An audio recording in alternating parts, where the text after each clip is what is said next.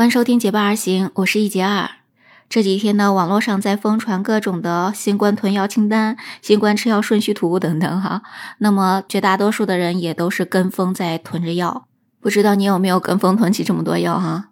但是呢，这些药可不能随便乱吃，如果没有按照说明乱用药，就会导致非常严重的后果了。就在最近呢，有一位女士因为混吃了七种感冒止咳之类的药。就导致了非常严重的药物过敏，而且呢，全身长满了脓包，这是怎么回事呢？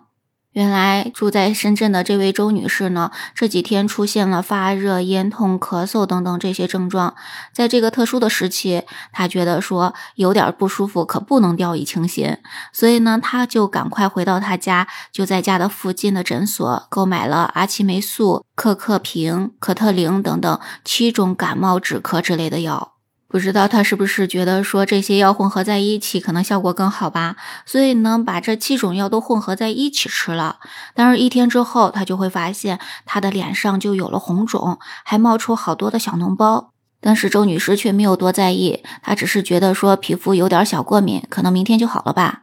但是呢，第二天这个情况却没有按照她想的这个方向去发展，她脸上的红肿更加严重了，甚至眼睛都肿得挤成了一条缝儿。而且除了脸上之外呢，他的肚子上、背上，还有那胳膊腿上，都出现了一片片的红斑。这个红斑上面还覆盖着密集的小脓包。那这些小脓包不仅是非常的难看，还非常的痒。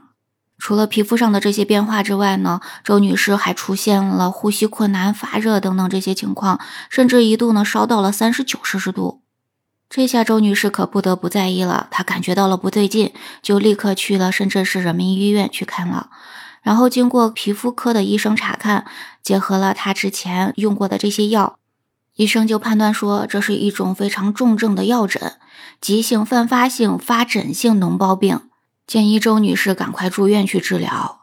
那么，到底什么是急性泛发性发疹性脓包病呢？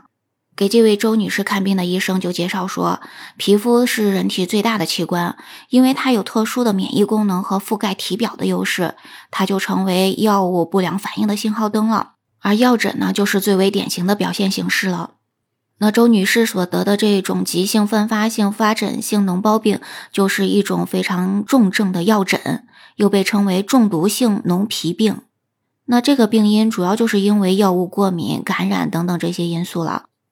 那得了这个病之后，就会身体长满红斑，而且呢，红斑上面还会覆盖密集针头大小的脓包。当然呢，这个脓包也会非常的瘙痒或者疼痛。那更严重的呢，还可能会累及黏膜或者内脏系统，出现肾衰竭以及一些其他的并发症，甚至会危及生命的。而所幸的是，一般情况下，这个病是有自限性的，也就是说呢，它的病程会比较短。如果没有其他的并发症，在停止服用这些可疑的药物之后，七到十天之后就可以痊愈了。非常万幸的是，这位周女士呢，就诊是非常及时的，在停止使用了这些可疑的药物之后，经过抗敏治疗和对症治疗，她很快就痊愈出院了。所以说呀，病急可真不能乱投药啊，混吃是容易出现大问题的。除了深圳的周女士之外，在近几天呢，在河南的一名女子也是因为没有遵照医生的嘱咐，盲目的吃药退烧，结果呢就会导致了全身皮肤黄染、肝脏衰竭，被紧急转院到 ICU 抢救。那这两个事件呢，可真的是给我们敲响了警钟。所以呢，深圳市人民医院的医生也提醒我们说，大家积极应对疫情、未雨绸缪的心态是值得肯定的。但是无论如何，都不能自乱阵脚、乱吃药，叠加过量混吃药物的伤害可能更大呢。所以，我们自己居家用药的时候，一定要注意以下的几点哈。首先呢，退烧药跟复方感冒药是不能一起吃的。还有呢，多种退烧药也不要重复去吃，它可能会导致非常严重的肝衰竭。当然呢，要尽量不要去超剂量去用药，我们一定要按说明书上写的是我们用多少药，而不要过多的去使用这个药。吃药可不是一加一大于二的效果，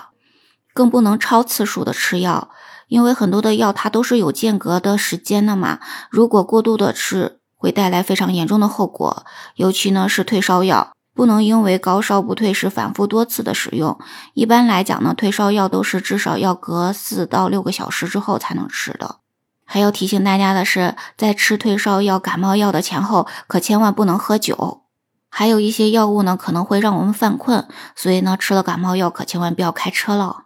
还有呢，新冠它是病毒性感染。一些消炎药，比如说呢，像阿莫西林、头孢等等，这些呢是针对细菌感染情况使用的，所以不要去盲目的使用这些消炎药去来治疗新冠了。最后还有提醒你，如果家里呢有婴儿、孕妇或者老年人，一定要咨询好医生再用药。所以说呢，我们在加强自身防护的同时，一定要建立科学的健康观念，不要盲目的乱吃药哈，要做好自己健康的第一责任人。要保护好自己和家人哦。